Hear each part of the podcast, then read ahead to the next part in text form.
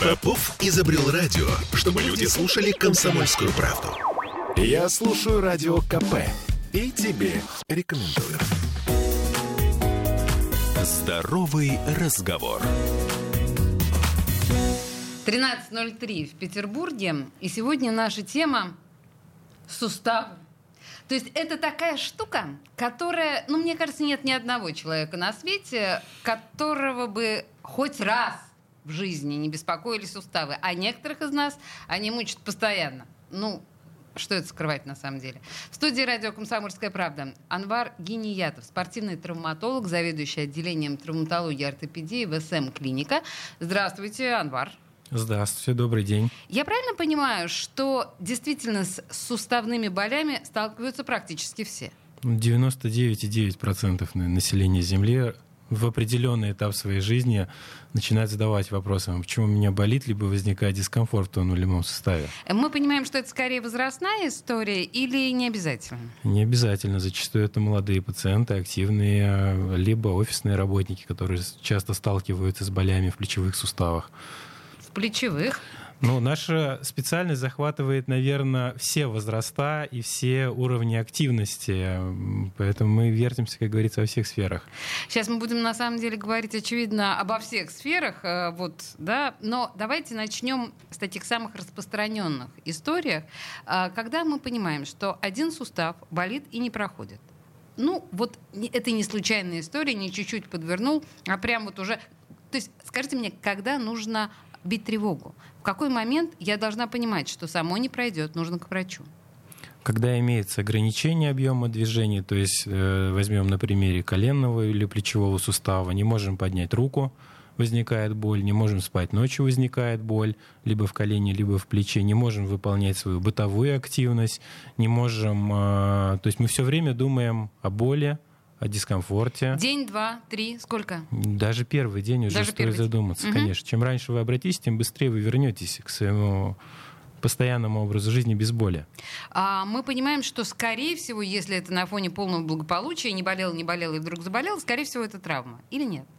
Нет, у нас достаточно много хронических заболеваний, которые могут возникать спонтанно и без травмы. Образ жизни влечет к этому, профессиональная деятельность, достаточно много внешних факторов и сопутствующих факторов, которые могут вызывать боль в суставах. Вы говорили об офисных работниках и сами сказали про плечи. Мы о чем сейчас? Мы сейчас говорим про то, что вот у нас в спортивной травматологии ортопедии есть такое понятие, как э, плечо бросающего атлета. Угу. Поскольку я специализируюсь еще на Э, спортсменах-бросателях, метателях. Это волейболисты, баскетболисты в нашей стране. Бейсбола у нас нет, к счастью. Но э, такие пациенты достаточно Врач часто... сказал, к счастью, нет бейсбола. Да, Простите. Да. Э, их в моей практике достаточно много. Но с плечом бросающего атлета к нам зачастую обращаются ребята, кто сидит в офисе, учителя, кто ведут именно сидячий образ жизни и вследствие нарушения осанки, почему на школе да, всегда говорят, следите за осанкой, следите за осанкой. И все правильно говорят. Это наше положение, когда плечо проваливается вперед, мы сгорбившись сидим, возникает боль в плечевом суставе. Угу. И наши пациенты очень часто слышат такое слово, как impeachment. О. Да, вот такое прям слово, impeachment. Вот у вас impeachment. Почти impeachment, но impeachment. Impeachment, ага. да, вот так обзывают, и у вас болит плечо. И что с этим делать? И боль ни с того ни с сего самостоятельно появляется. Вроде бы, ну что, у меня никакой активности нет.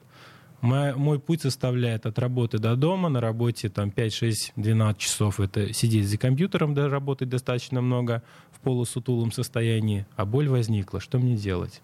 Вот здесь нужно обратиться к врачу-травматологу-ортопеду, который специализируется на патологии именно плечевого сустава или коленного сустава, и уже разбираться в причинах данной боли. В 99% этого пациента оперировать не нужно будет, поэтому бояться не нужно, и к специалисту профильному показаться обязательно необходимо. Мы сейчас будем объяснять, что может делать профильный специалист в ситуации, когда боль не проходит. Но я напоминаю, что помимо того, что вы нас слушаете по радио, вы еще смотрите нашу трансляцию ВКонтакте. И здесь есть чудесное свойство. Вы можете не только ставить лайки, за что вам большое спасибо, продолжайте, пожалуйста, это делать, но вы можете также задавать нам вопросы или оставлять комментарии, или направлять тем наши беседы. В общем, Welcome. Пожалуйста, участвуйте в нашей беседе. А, мы продолжаем. Итак, а, вообще, если боль в суставе, как вот мы да, с вами договорились, не проходит, мы же в основном начинаем забивать это все обезболивающими средствами. А кое-кто идет дальше. Среди моих знакомых есть много людей, которые легко и непринужденно делают тебе укол обезболивающий и считают, что все нормально. Можно так? Или все-таки, или все-таки лучше не смазывать картину и показать, как все как есть специалисту?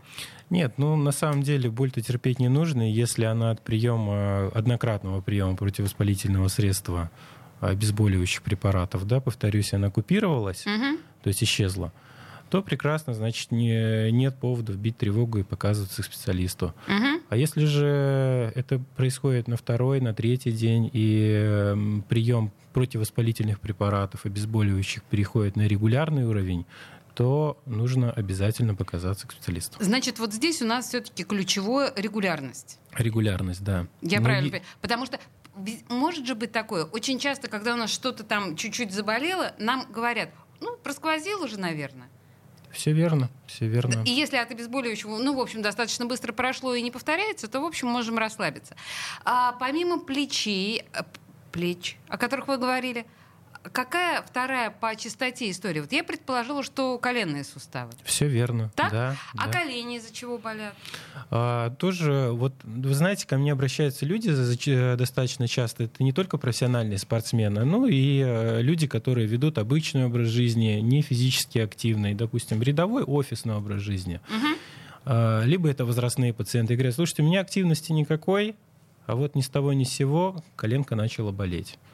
И здесь мы начинаем разбираться, все, что же вызвало боль в коленном суставе. Так. Да, и э, мы всегда начинаем объяснять, что основополагающую причину выделить можно только одну – это травму.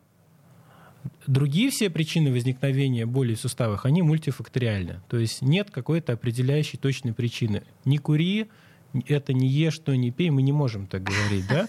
А, или так, там... О профилактике мы с вами сегодня говорить не будем, хорошо. Да, мы угу. не касаемся профилактики, мы не можем выделить одну основную причину. Угу. Если бы ее можно было выделить, наверное, ВОЗ уже бы давно это запретил или изобрел бы вакцину против этого, как говорится. Да, окей. А, но этого нет. Все наши заболевания не мультифакториальны. А как... О, Хороший вопрос такой, не в бровь, а в глаз. Егор спрашивает нас. Иногда вылетает колено, когда спускаюсь по лестнице. Из-за чего это может быть? Вылетает колено. Нормально вы живете, Егор. Ну, это как в анекдоте, да? Ничто так не бодрит, как коленная чашечка с утра. А, что это может быть? Э, зачастую здесь, скорее всего, идет речь о коленной чашечке, и нестабильность может беспокоить э, вот наших пациентов и без травмы. Это есть 20% населения нашей планеты, это пациенты, которые гиперэластичны, то есть у них их собственные ткани. Звучит как комплимент. Да, звучит как комплимент, и зачастую это люди, которые в дальнейшем посвящают себя гимнастике, акробатике, художественной гимнастике, балету. Это вот как раз-таки там 99% ребят, они, они гиперэластичны, угу. гиперлакси мы их называем. И вот у этих пациентов э, вот такое может встречаться, когда сама по себе коленная чашечка вылетает, они могут увихивать и вправлять плечевые суставы. То такие... есть это расплата за гудоперчивость? Да, да, гудоперчивые мальчики, девочки, они такие есть, они на прием приходят, и, как мы хирурги говорим, не дай бог соперировать этого пациента. А Лиши... что вы с такими делаете? А мы с ними ничего не делаем. К счастью, у нас есть очень классные реабилитологи, врачи uh-huh. ЛФК, которые отлично справляются с этими пациентами, добиваются в их гиперэластичных суставах стабильности, и коленная чашечка, и колено больше не вылетает. Мы с вами, то есть вы несколько раз уже произнесли слово операция. Мы сейчас прямо о ней говорить не будем. Я предлагаю именно об операционных э, методах э, поговорить в следующей части нашей программы. Единственное, что я сразу спойлерну наш разговор. Те операции, о которых мы будем говорить, это артоскопия, это бесплатно. Это бесплатно. Но мы к этому еще вернемся, а до операции. Вот смотрите, я знаю совершенно точно, что мой папа а может, это, кстати, не смешно. Прикладывал колено, у него там миниск был на колени, он капусту прикладывал к колену. Это, это, ну и вот, вот такие вот, вот эти народные средства, они действующие или это полный мрак и безобразие? Ну, наверное, самый популярный метод лечения суставов приложить капусту, зафиксировать бинтом и так далее, и так далее. Методов достаточно много на Это работает? Но э, мы не против этого, я честно скажу. Но к доказательной медицине и какой-то такой э, настоящей медицине, которой мы занимаемся, этого отношения не имеет. Если нашим этим пациентам э, помогает купировать болевой синдром, мы не против, как говорится. Ну почему нет? Главное, чтобы не во вред это было. А, так, э, единственное, что работает по факту, вот из народной медицины, это приложить лед, холод. Ну, это при свежей травме или при любой, при, при, любой. при любом болевом синдроме приложить холод к суставу, к месту травмы, к больному месту, это будет работать. Потому что боль равно воспаление. Воспаление это пожар. Я всегда так объясняю пациентам. Вот попробуйте на ожог приложить тепло. Не совсем комфортно будет, да, если да, абсолютно, на... конечно. вот, а хочется холода приложить. А там ситуация э, совершенно похожая на вот такой микроожог, микровоспаление. И, конечно, его надо охлаждать. И поэтому нашим пациентам я всегда рекомендую, когда болит сустав, приложите холод, станет полегче. Слушайте, ну да, хорошо, принято. Я напоминаю, что вы пишете ваши вопросы и рекомендации ВКонтакте, а в студии радио «Комсомольская правда» спортивный травматолог, заведующий отделением травматологии и ортопедии ВСМ клиника а, в Петербурге Анвар Гениятов. Мы говорим о суставах, о болях во всех суставах, что делать, и поговорим об операции, которая проводится бесплатно. Здоровый разговор. Я слушаю радио КП, потому что здесь самые осведомленные эксперты. И тебе рекомендую. Здоровый разговор. 13-16 в Петербурге. Мы говорим сегодня о суставах, ну, естественно, о болях в суставах. В студии радио «Комсомольская правда» Анвар Гиньятов, спортивный травматолог, заведующий отделением травматолог, э, травматологии и ортопедии ВСМ клиника. И э, я должна говориться. Я допустила ошибку совершенно ужасную в предыдущей части. На самом деле мы говорили об операции ортоскопии. Это важно, я просто не поняла моего гостя. Не операция проводится бесплатно. Бесплатно проводится консультация, потому что это было бы действительно совсем странно. Я думала, что... В общем, я сошла с ума. Пожалуйста, это важно. Консультации бесплатные. А теперь давайте действительно поговорим об этой операции, а, потому что, потому что есть... В каких ситуациях она неизбежна, скажем так? Ну, смотрите, э, вот для этого и проводится в нашей клинике бесплатная консультация по операции, по данной операции, mm-hmm. по артроскопии. Для того, чтобы пациент пришел к нам с диском МРТ, мы провели клинический осмотр и, во-первых, решили вопрос, а нужна ли операция на самом деле, а надо ли оперировать а. этого пациента. Mm-hmm. Да. А, э, а, подождите, скажите мне, в СМ-клиника делают полное исследование или все-таки МРТ нужно сделать в другом месте? МРТ можно сделать в нашей клинике. И у, вас у нас весь сделать. спектр угу. обследований есть. И на самом деле мы, я здесь сейчас не в рамках рекламы говорю, какой-то просто от гордости, да, то, что мы одна из тех клиник, есть еще пару клиник в Москве, кто это может делать, обладать тех, такими техническими особенностями. Но э, наши коллеги во Франции это активно используют. Э, такой метод, как картирование и артро-КТ артро-КТ исследований, допустим, пациентам, которым противопоказано выполнение МРТ-исследования, ага. и таких на самом деле немало пациентов, их достаточно много встречается в моей практике, мы вводим контраст сустав, и выполняем достаточно быстрое исследование, как компьютерную томографию, которая занимает 5-10 минут. И можем просветить все мягкотканные структуры и поставить уже верный диагноз и понять, надо ли нашего пациента оперировать. Угу. И вот такой метод обследования, он существует в ведущих клиниках Франции, Европы, э, Америки и в городе Санкт-Петербурге в СМ-клинике. Так, э, значит, для специалиста э, крайне важно поставить точный диагноз, чтобы понять, насколько необходима операция и, или можно ее избежать. В каких случаях мы понимаем, что не избежать? Когда есть стойкое ограничение объема движения, когда есть блок сустава, когда человек приходит, хромает, когда выраженный болевой синдром, который на короткое время купируется анестетиками, то есть обезболивающими препаратами, и не работают никакие методы. То есть зачастую к нам пациенты приходят, которые уже полечились, которые попили таблетки, которых уже кто-то где-то полечил, поколол, какие-то методы предпринял. Вот эти самые обезболивающие уколы. Обезболивающие уколы, волшебные уколы, там достаточно... Что значит волшебные уколы? Ну, масса препаратов существует. Э, сейчас э, маркетинг развивается, достаточно много клиник, которые могут продавать те или иные препараты для введения, которые могут вырастить новый сустав. Но чудо не происходит, нужно адекватно к этому подходить.